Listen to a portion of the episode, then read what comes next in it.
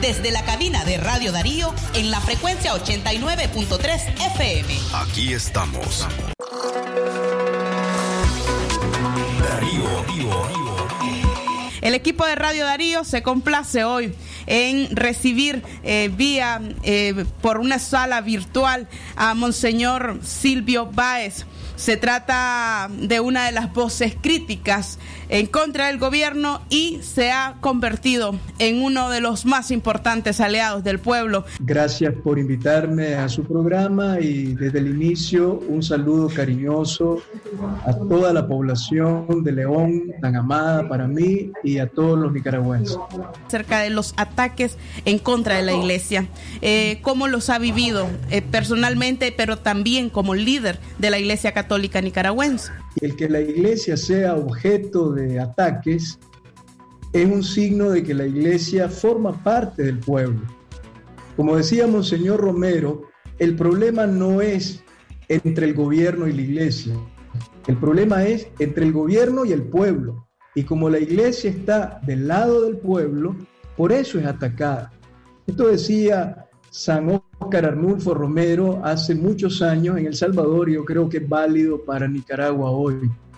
Eh, la iglesia es parte del pueblo de Nicaragua y lo que en este momento sufre de amenazas, intimidaciones, persecuciones, calumnias, es un signo de que la iglesia es parte de todo un pueblo que en este momento es víctima de toda una política represiva, de una dictadura que con la fuerza de, las armas pretende eh, continuar en el poder. Desde el pasado 23 de abril del 2019, cuando usted se exilia y esto causó pues un gran dolor eh, para el pueblo nicaragüense. Sin embargo, cada uno de sus mensajes son seguidos a través de sus redes sociales eh, de forma continua por este pueblo y los convierte incluso en los principales titulares en muchas ocasiones los lunes siempre están esperando cuál va a ser el comentario de Monseñor Báez ese domingo. Por dos razones. Uno, porque resulta pues un análisis de, lo que está ocurriendo, pero dos, porque además fortalecen. ¿Tenía usted, eh, creía usted que estos mensajes iban a causar, iba, van a calar tanto en este pueblo, en las personas que le escuchen? Bueno, si me permite, en primer lugar quisiera eh, un poquito aclarar lo que has dicho. Yo no me he exiliado. Yo salí de Nicaragua por un acto de obediencia al Papa Francisco. O sea, yo como creyente y sobre todo como obispo, le debo una actitud de comunión en la fe y en el amor al sucesor de Pedro.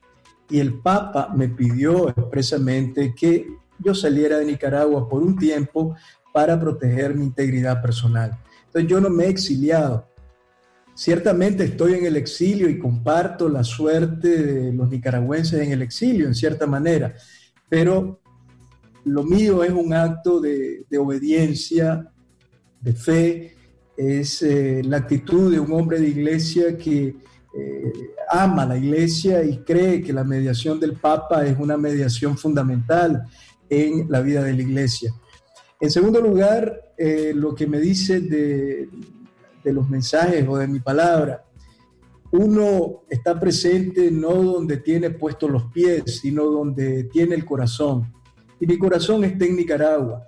Yo, aunque físicamente tuve que salir por obediencia al Papa, mi corazón está en la patria que me vio nacer, en mi tierra que amo tanto y en medio de este pueblo de quien me siento parte quien, y con el cual comparto esperanzas y alegría. Probablemente por eso es que mi palabra resulta eh, acogida y de interés para la población, porque cuando hablo pienso en Nicaragua, y no solo como ciudadano, sino como pastor. Intento que mi palabra vaya llena de la unción del Espíritu.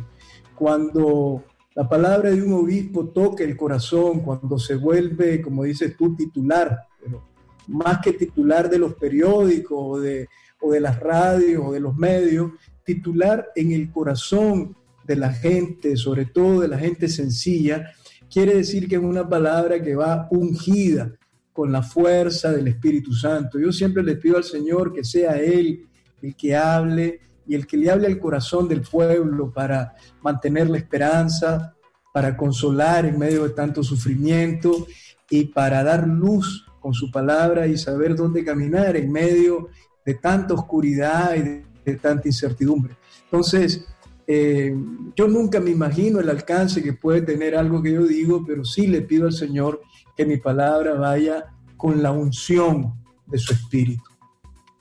Muchísimas gracias, eh, Monseñor eh, Silvio Báez. Y continuando con esta entrevista, efectivamente aclaramos el término exilio aunque en el corazón de los nicaragüenses, luego de que se diera a conocer un plan que había para asesinarlo y que usted fuese advertido también el riesgo que, que estaba corriendo su vida, los nicaragüenses, las nicaragüenses sabían pues que de alguna manera había que protegerlo, pues y que de alguna y de alguna forma el término exilio, que es doloroso, por supuesto, está en el corazón de los nicaragüenses cuando hablan de Monseñor Silvio Báez.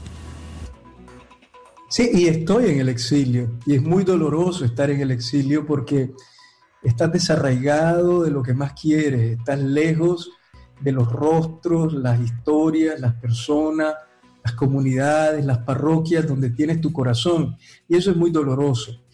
Eh, yo te lo aclaraba porque tú decías, usted se exilió. Entonces yo lo aclaraba sobre todo porque lo, lo, dije al salir de Nicaragua en abril del 2019, que no era una decisión mía. Yo nunca hubiera salido de Nicaragua. En primer lugar, porque nunca hubiera dejado al pueblo solo, siempre hubiera estado a su lado como pastor y además porque nunca he tenido miedo. Entonces yo nunca hubiera salido por mi propia voluntad.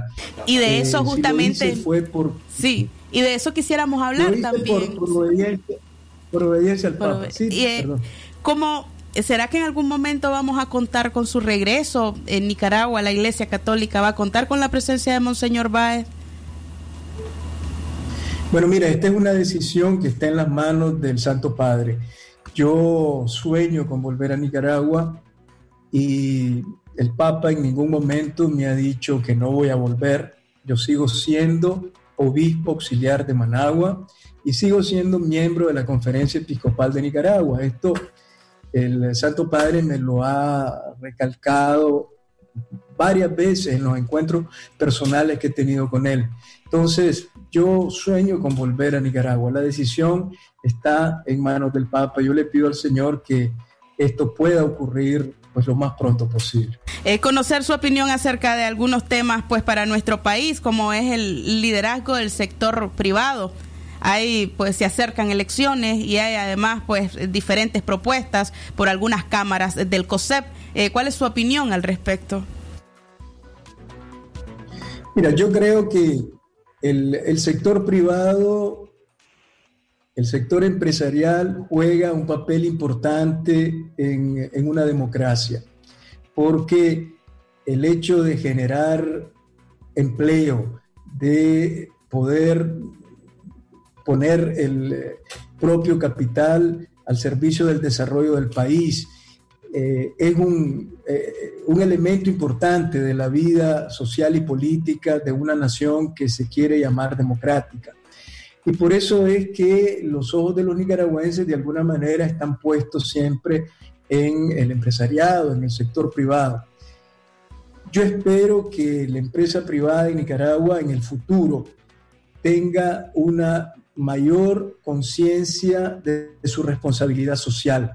Es decir, el empresariado no debe existir solamente para enriquecerse, no debe estructurarse solamente en función de sus propios intereses económicos, es decir, un afán desmedido y exclusivo de enriquecimiento. Cuando el empresariado tiene conciencia social y pone su riqueza al servicio de desarrollo integral de la población, al, desarrollo sostenido eh, de un país, eh, cumple verdaderamente su función desde la visión eh, de la Iglesia Católica. Por eso es que en este momento, de cara a la próxima elección del presidente del COSEP, hay, hay, tanto, hay tanto interés, porque no solamente esto que he dicho de, la dimensión social, digamos, del empresariado, sino también porque en Nicaragua, en los últimos años, el sector empresarial ha jugado un papel político muy importante. O sea, después de, de, muchos años de estar eh, muy cercano a la dictadura y, compartiendo con el poder eh, privilegios y prebendas muchas veces no muy limpia y, muy transparente, a partir del 2018 la empresa privada tomó una posición muy clara a favor de eh, las libertades públicas, de los derechos humanos, de la defensa de la democracia, al lado de la gente. Y entonces lo que se esperaría es justamente eso, que el empresariado continúe estando al lado del pueblo. Monseñor. Tanto a nivel social. Sí, perdón. Eh, José Aguerri no termina de decir si va a correr o no como, como, como presidente, como candidato a presidente nuevamente. ¿Debería retirarse? ¿Qué cree usted? Bueno, esas son opciones personales de cada uno. El 8 de septiembre creo que es la elección y, bueno, todos estaremos atentos a ver qué, a ver qué ocurre. Esperemos que prevalezca el sentido democrático, que prevalezca entre ellos el, sentido de nación y que no dejen de pensar en la gran mayoría eh, de la población, que es la clase media y la clase más pobre.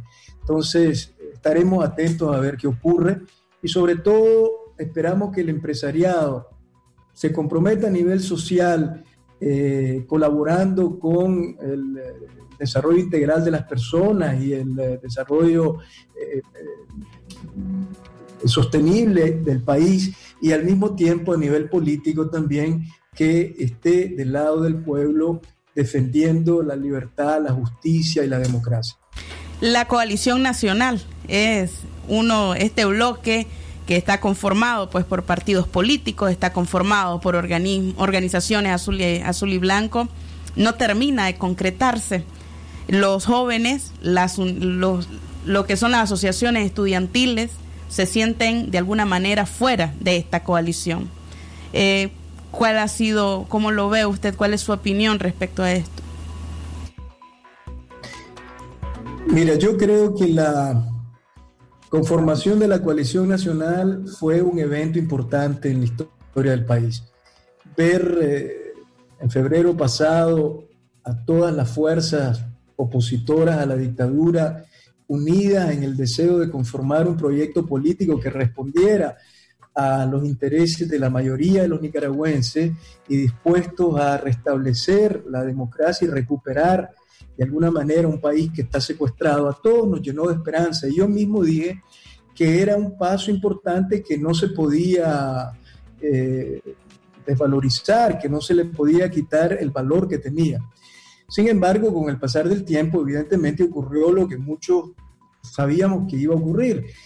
Las tensiones, los malos entendidos, el estancamiento, bueno, todo lo que estamos viendo. Ahora, yo creo que en la coalición nacional hay algunos sectores que no están jugando limpio. Y esto ha hecho que se eh, paralice y se estanque el proyecto. Cuando no se juega limpio, eh, en realidad se está jugando de espaldas al pueblo, se está engañando a la sociedad y a la población. Y eso creo que es lo que mantiene eh, esta especie de, parálisis que tiene la coalición en este momento. Este es uno de los problemas. Y el, otro de los problemas que me parece que, que lo tienen que resolver es el abrir un espacio a, a los jóvenes, porque su audacia, su pensamiento nuevo, su falta de raíces en, un pasado pactista eh, y corrupto, hace de los jóvenes, como yo lo dije una vez, la reserva moral del país.